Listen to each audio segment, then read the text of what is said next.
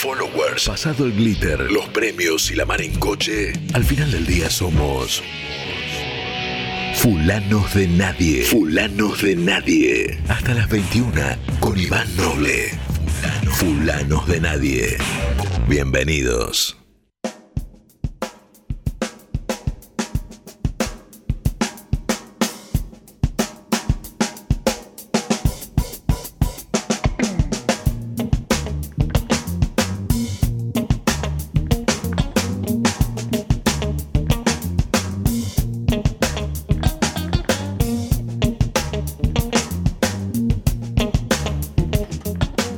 Resulta que pasaron 5 minutos de las 7 de la tarde y resulta que esta es una nueva edición de Fulanos de Nadie aquí en kamikaze.com.ar. Buenas noches a todos y a todas. Vamos a estar hasta las 9 de 19 a 21. Estoy por estornudar en vivo y en directo para todo el sistema solar.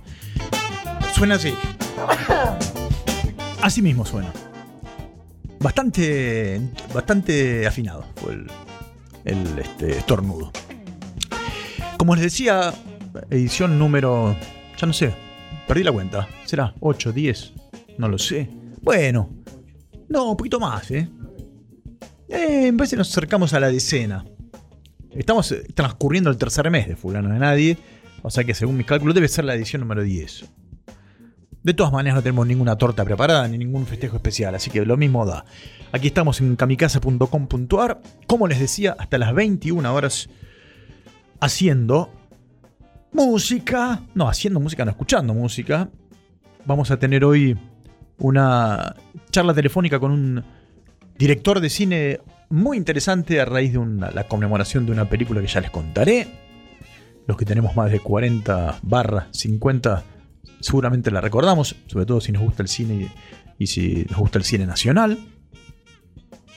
Hablaremos de bueyes perdidos y de vacas encontradas, como solemos hacer. Y. Ah, te contagié. Bueno, no sé si estamos. Ahora que. ¿No? Todo el mundo se. Estamos todos estornudando al tobillo, ¿no? Nos estornudamos al tobillo. Eh, como corresponden estas épocas bravas. Suerte que aquí tenemos pecera, este, barbijos y toda la, mar en coche. Mi nombre es Iván Noble, no tengo más remedio, lo tengo a Ezequiel en las teclas. Segunda noche seguida con Ezequiel. Bueno, es una forma de decirlo. No lo tomen tan literal. En cambio, con Diego Díaz, que es el productor, son, muchas noches ya que hemos transcurrido juntos. Y, no hablamos de nuestra vida privada. Eh, y solo somos buenos amigos. Eh, vamos a empezar arrancando con un tipo que cuando yo tenía unos veintipocos y, arrancaba a cantar, era uno de los referentes. ¿Por qué? Porque era un salvaje cantando. Em, porque cuando veíamos los videos de él, en la época en que no era tan fácil ver videos, no era tan fácil ver clips, nos parecía que estaba absolutamente del tomate y que era, sobre todo eso, que era un animal arriba del escenario. Claro que lo era. Y recuerdo dos shows de él que fui a ver al Estadio Obras Sanitarias.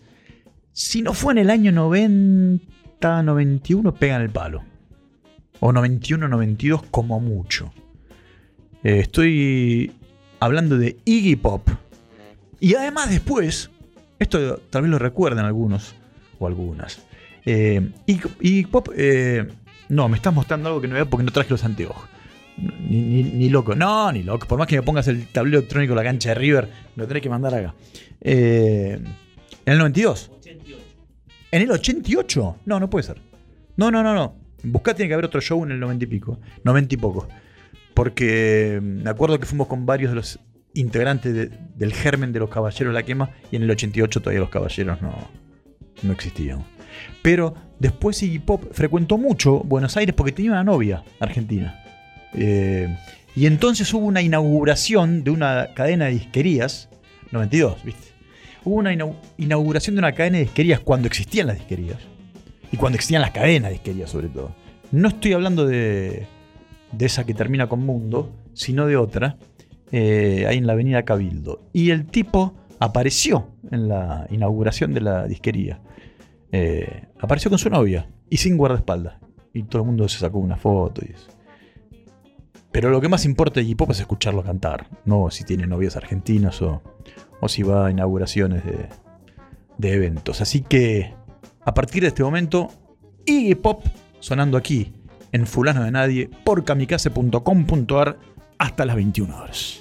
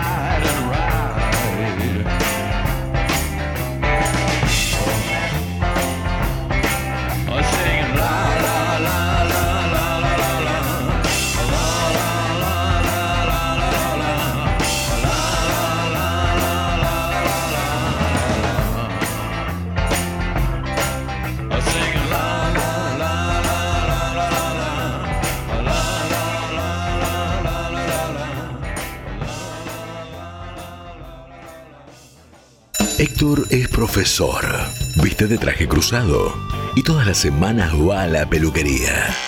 Raúl es metalúrgico, se siente cómodo con el overol y hace 10 años que se corta el pelo mientras se ducha. Todos los domingos se cruzan en la cancha siguiendo a su equipo de fútbol. Todos somos fulanos de nadie.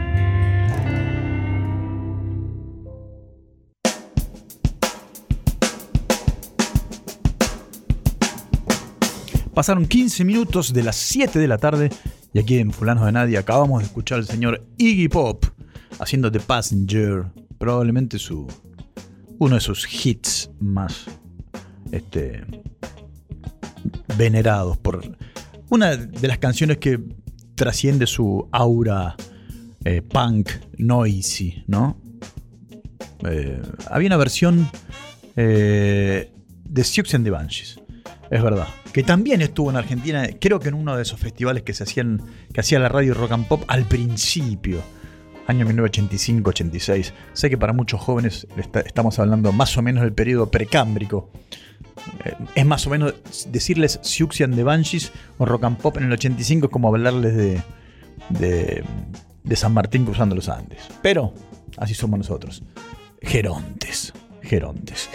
Todos los que estén escuchando este programa y tengan ganas de comunicarse con nosotros, tengo dos noticias para darles. La primera es que en el 116-926 5570 116-926 5570 los estaremos esperando. Ese es un WhatsApp. Ahí pueden ustedes comunicarse con nosotros eh, de la manera que prefieran. En términos de saludos, vituperios, eh, quejas, reclamaciones varias e incluso algún que otro aplauso virtual. Todo eso lo pueden hacer, repito, al 116-926-5570. Y además, si usan redes sociales, tanto en Instagram como en Twitter, como en Facebook, es eh, Kamikaze Ok, ¿verdad? Kamikaze Ok. Eh, así están en las redes sociales. Pero además, les cuento que dentro de un ratito supónganse, dentro de 10, 15 minutos, vamos a estar haciendo un live en Instagram. Es decir, que ustedes pueden asomarse al Instagram de la radio, que lo repito, es Kamikaze Ok, ¿verdad? Y pueden ingresar al live y ahí me van a ver a mí. No es que el panorama o el paisaje sea demasiado esplendoroso ni memorable, pero ahí estarán, estaré yo saludándolos y si ustedes quisieran, contestando una que otra pregunta mientras transcurre el programa. Está bien así, ¿no, don productor? Bueno, y ahora vamos a retomar una costumbre que teníamos hasta la semana pasada. La semana pasada no lo hicimos, pero esta vez lo vamos a volver a hacer, que es uno atrás del otro poner a los Beatles y a los Rolling Stones. Por una cuestión de, de cábala, por una cuestión de superchería. Y además, sobre todo porque son las dos bandas más grandes de la historia del rock y pop internacional y nacional y del sistema solar también, incluso. Así que primero los Beatles, después los Rolling Stones y después nosotros, de vuelta aquí en kamikaze.com.ar.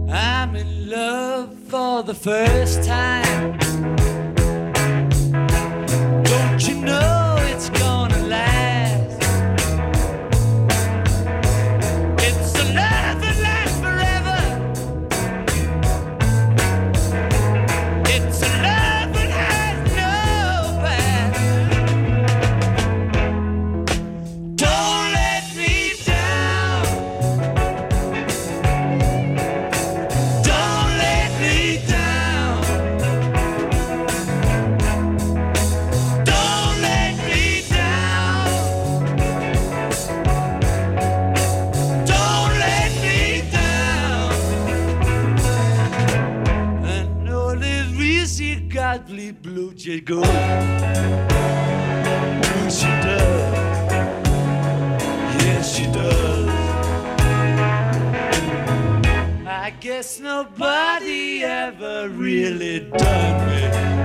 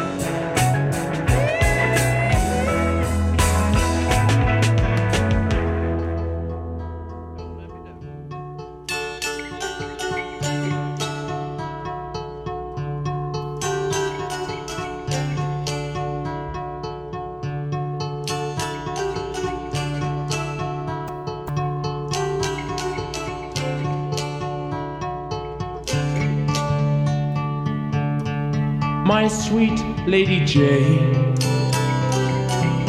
When I see you again, your servant am I,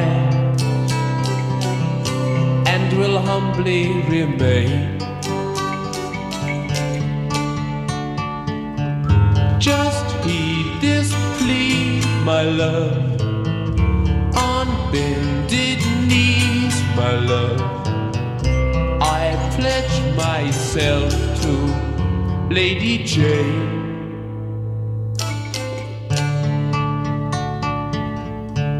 My dear Lady Anne, I've done what I can. I must take my leave, for promised I am.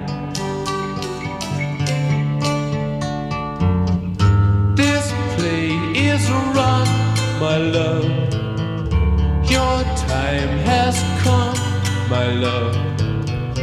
I pledge my troth to Lady Jane.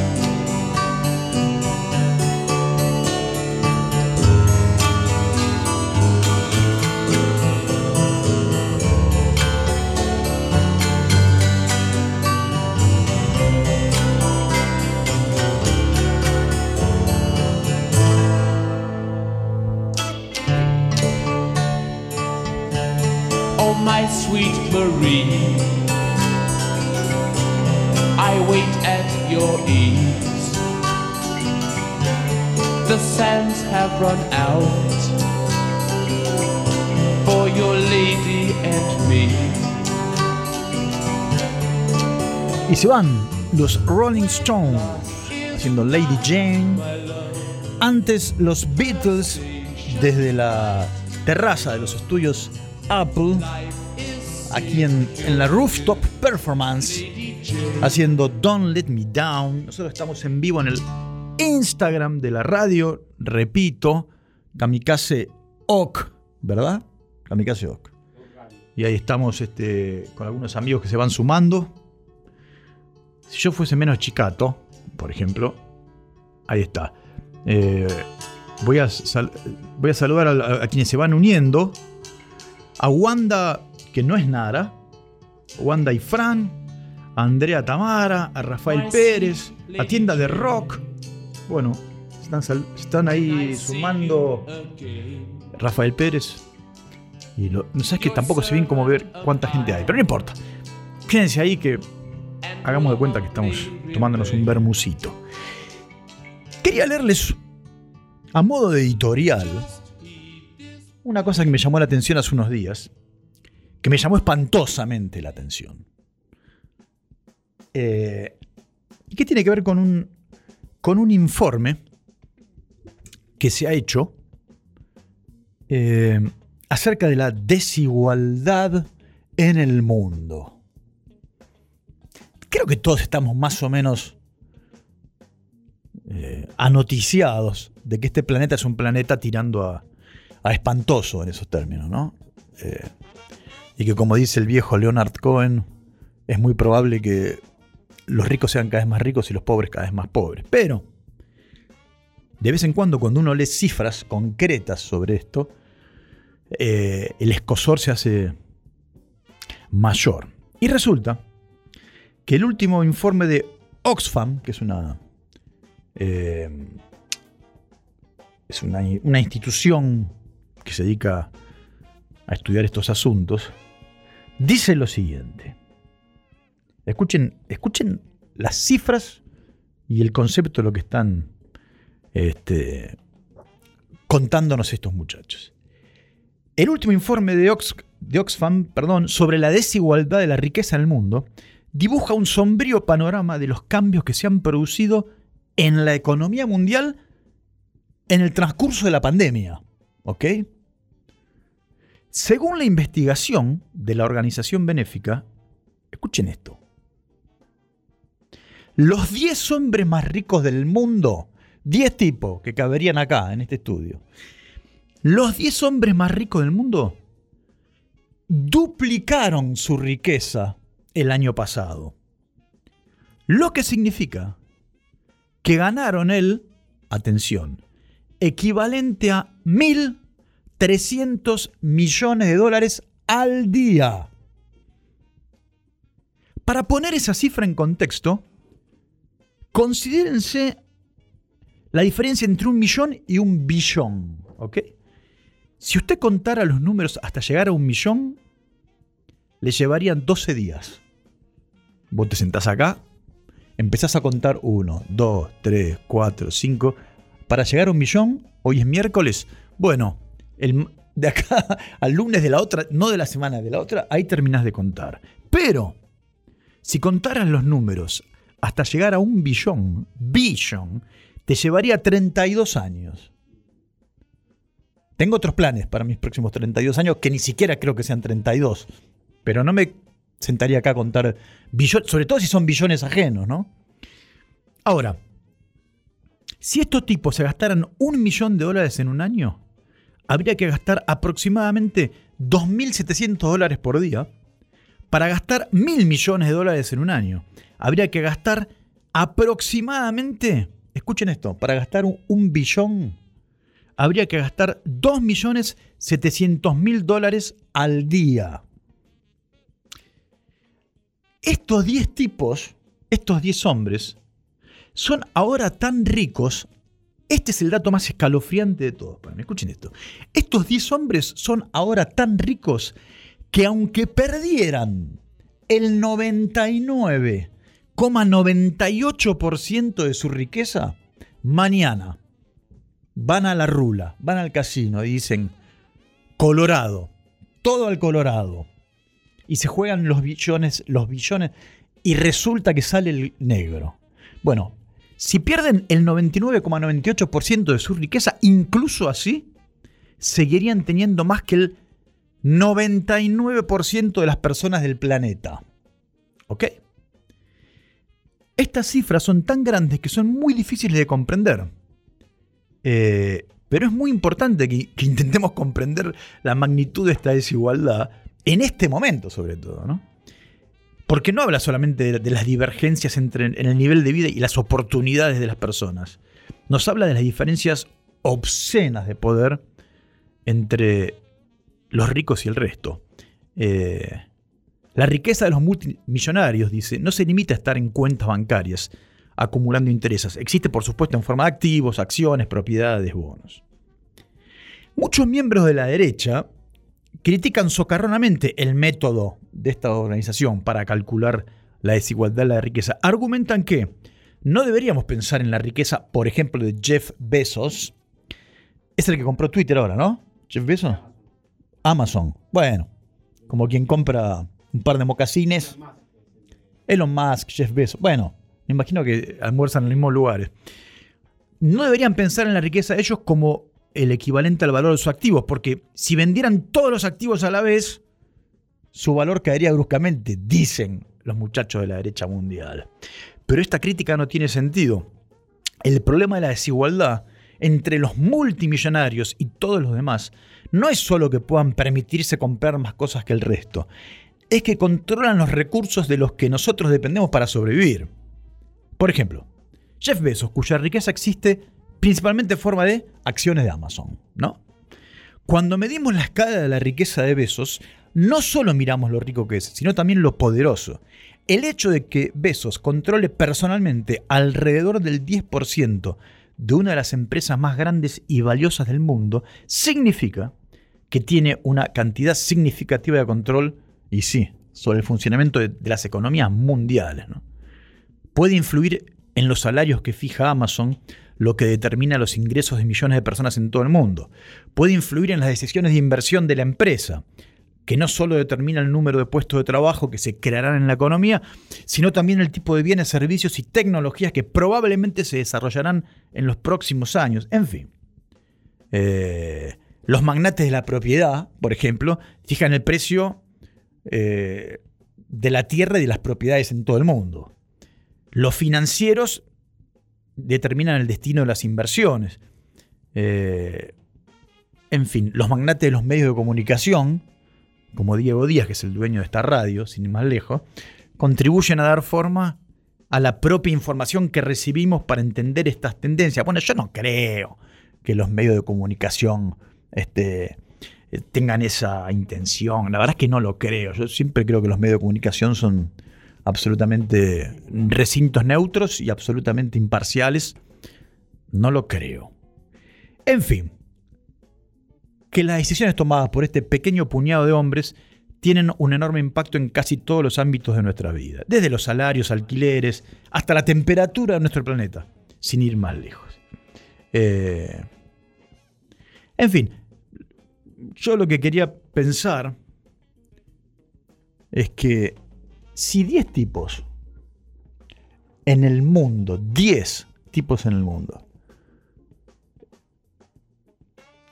tienen ese tipo de poder, ese tipo de control y ese tipo de fortuna, hablar de la codicia ya a esta altura es como una... La codicia es un pecado capital, ¿no? Según la Biblia. Bien. Eh, pero ya no tiene sentido. Esto es mucho más que codicia. Esto es irreal. Es absolutamente... A mí de lo que me habla es de... De la bondad. De la bondad de la raza humana. De la especie humana. A mí me parece un milagro. Un milagro verdadero. Que estos 10 tipos no estén colgados de picas en las plazas públicas del planeta y que haga, como en la Edad Media, y que, y que haya procesiones con la cabeza de estos 10 tipos. Es un milagro. ¿Cuántas millones de personas tiene el planeta? Buscame ahí en Google. ¿Eh? Si nos organizamos, lo fajamos a todos. ¿Qué va a ser? Nuestros saludos enormes a Jeff Bezos. ¿Cómo se llama el otro? Elon Musk, eh, Zuckerberg, este, Paolo Roca y, y, la, y la mar en coche. Mejor, mejor sigamos escuchando música y yo leo mensajes acá de, de la gente que está en el live.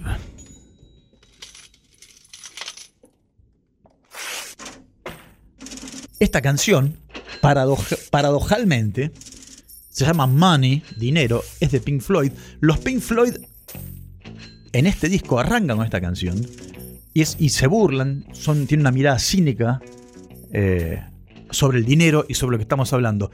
Paradójicamente, o no tanto, esta canción los hizo multimillonarios. Pero un músico multimillonario, en principio, en principio, no le jodió la vida a nadie.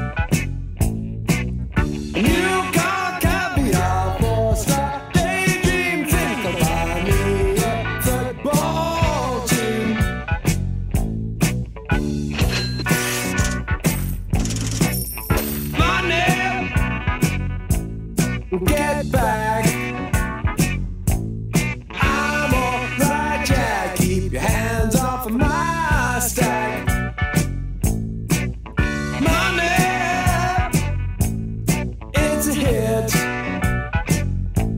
Down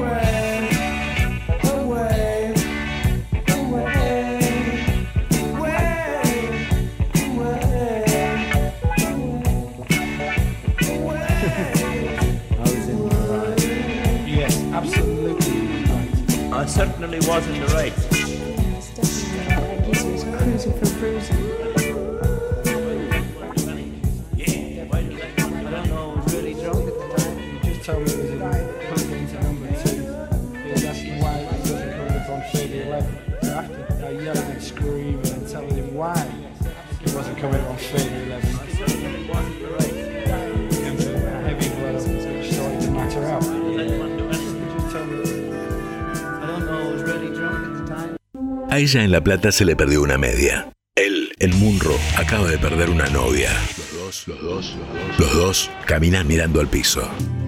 Somos fulanos de nadie.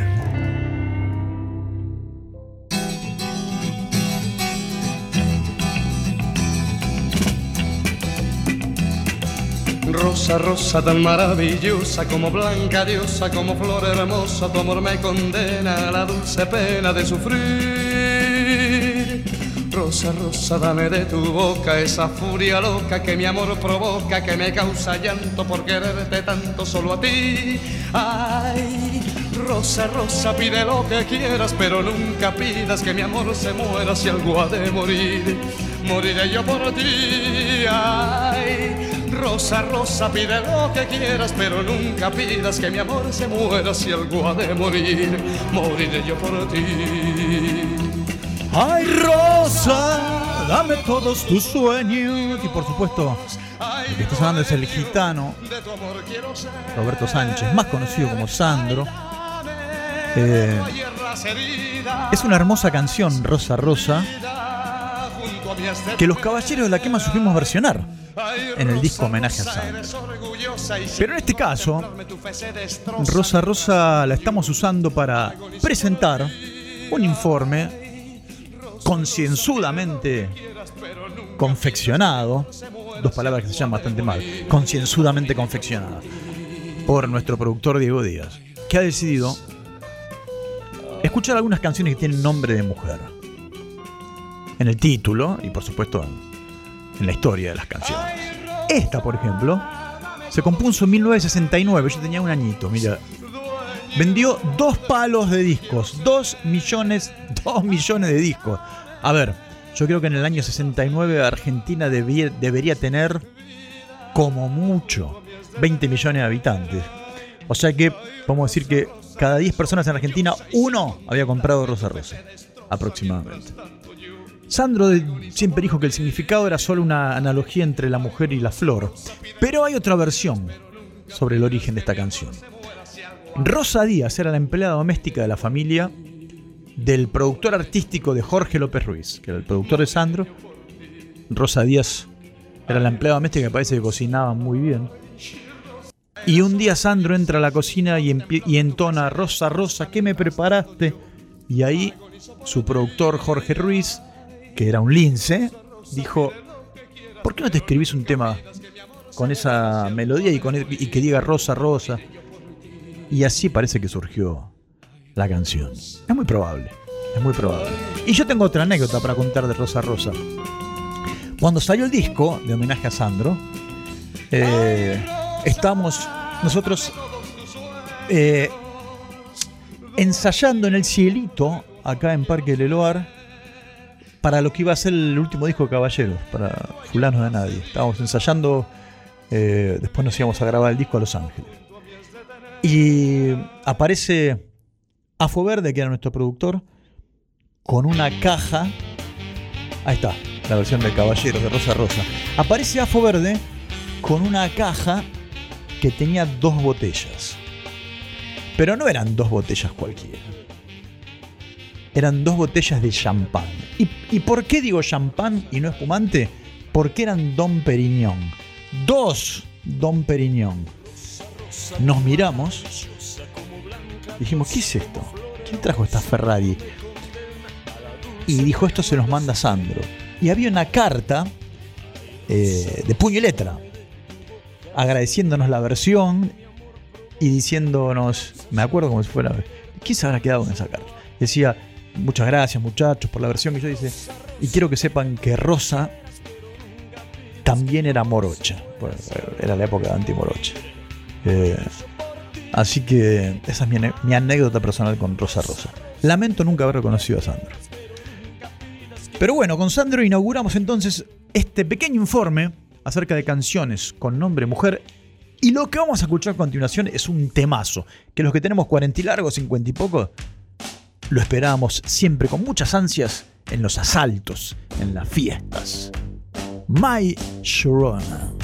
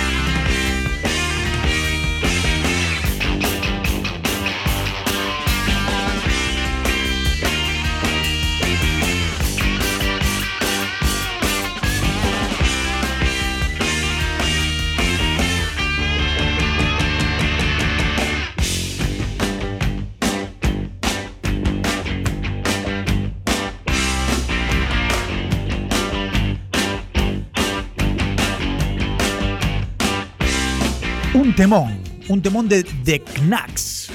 Parece que Sharona Alpering trabajaba en una tienda de ropa en Los Ángeles. Cuando el cantante de los Knacks, Doug Figure, cantante y guitarrista, la vio por primera vez.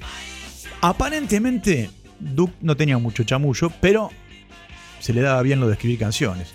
Y le contó al otro violero de la banda que se había enamorado de una chica solo verla. Eh, y el guitarrista tenía un riff que según él era un golazo, pero no sabía dónde meterlo. Entonces Duke le dijo a su amigo que cada vez que piense en Sharona iba a pensar en el riff.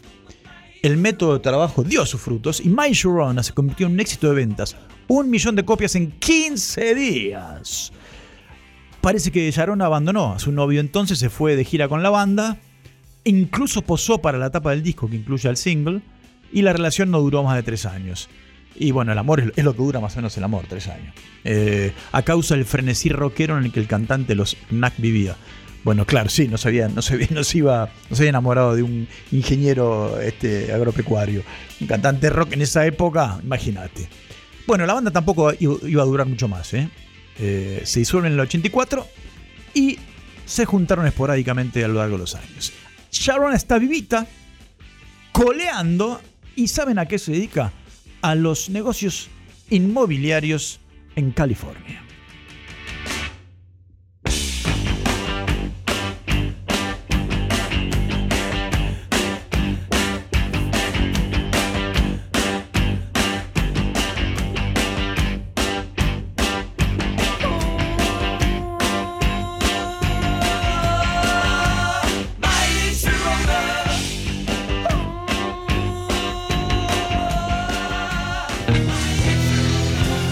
Vamos de My Sharona a The Wind Cries Mary, Jimi Hendrix, canción dedicada a Katie Mary Etchingham, novia de Jimi Hendrix por entonces.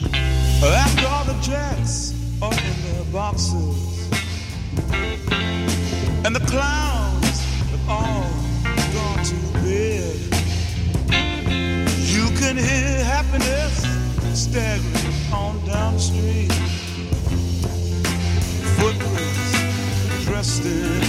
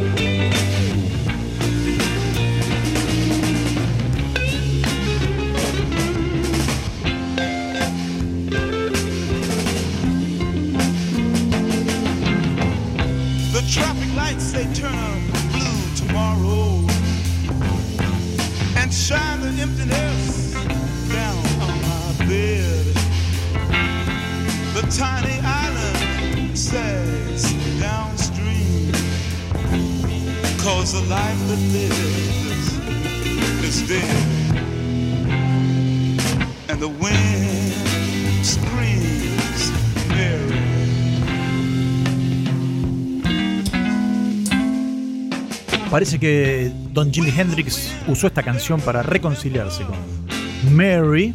Ese fue el tercer corte del disco Are You Experience, que trepó hasta el sexto puesto en el UK Chart. La canción que sigue no estuvo en ningún puesto, raro porque la banda tuvo muchos hits, pero el álbum es el onceavo disco de rock más vendido de los Estados Unidos. La destinataria en este caso era una amiga de la banda llamada Michelle Young. Estoy hablando de los Guns N' Roses haciendo My Michelle.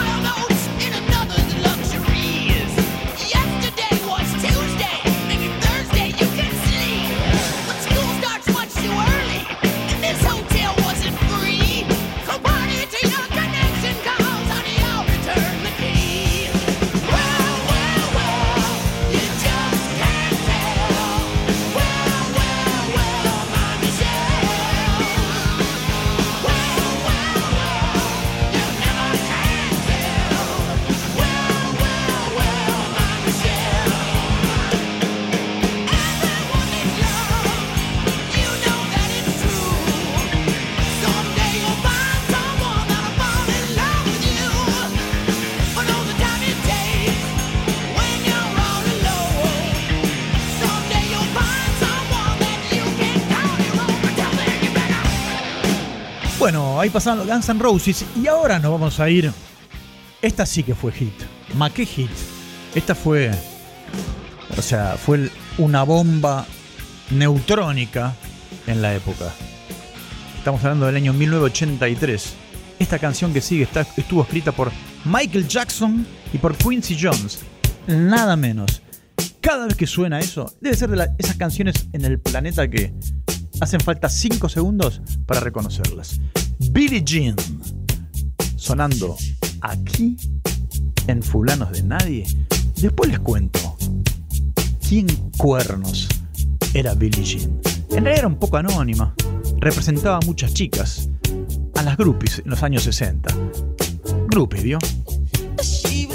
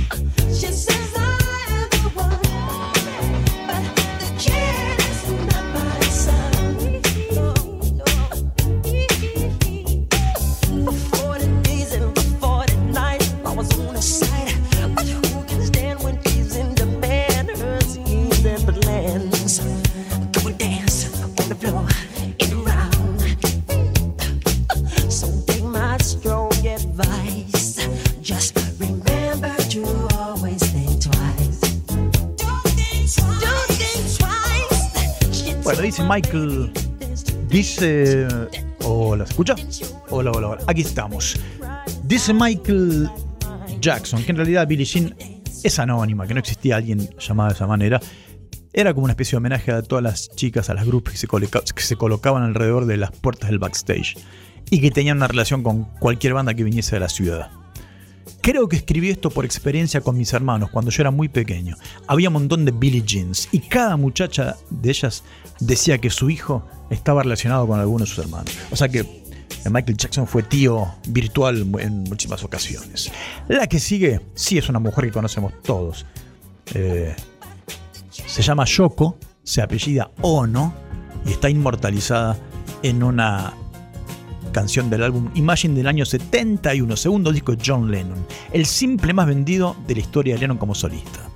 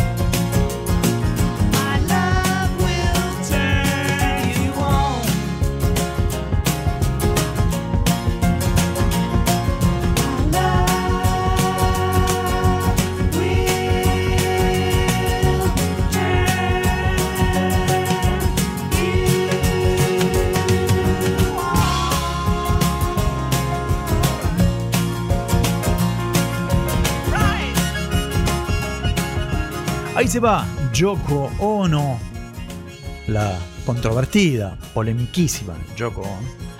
Y de Lennon, decir Lennon es decir Beatles, nos vamos a los Rolling Stones, que en el año 73 hicieron una balada que también fue un despelote, que todos hemos bailado alguna vez y hemos usado para hablar a la oreja de alguna amada. Me refiero a Angie, canción que fue número uno en los más importantes chats del mundo.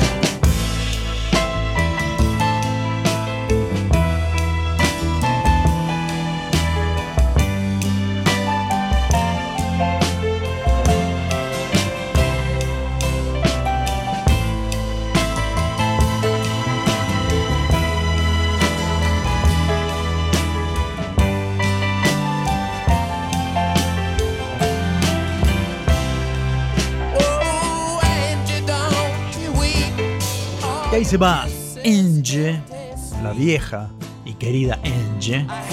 Algunos dicen que estaba dedicada a la mujer de Bowie, otros a la hija de Keith Richards. Bueno, lo cierto es que la balada pasó a la inmortalidad, ni hablar. Y para irnos, elegimos una canción que no está en ningún ranking en realidad, pero es el segundo disco de la banda de los texanos ZZ Top. Esos, esos de barba, ¿vieron? Eh, ZZ Top sonando entonces aquí en Fulano de Nadie, haciendo Francine.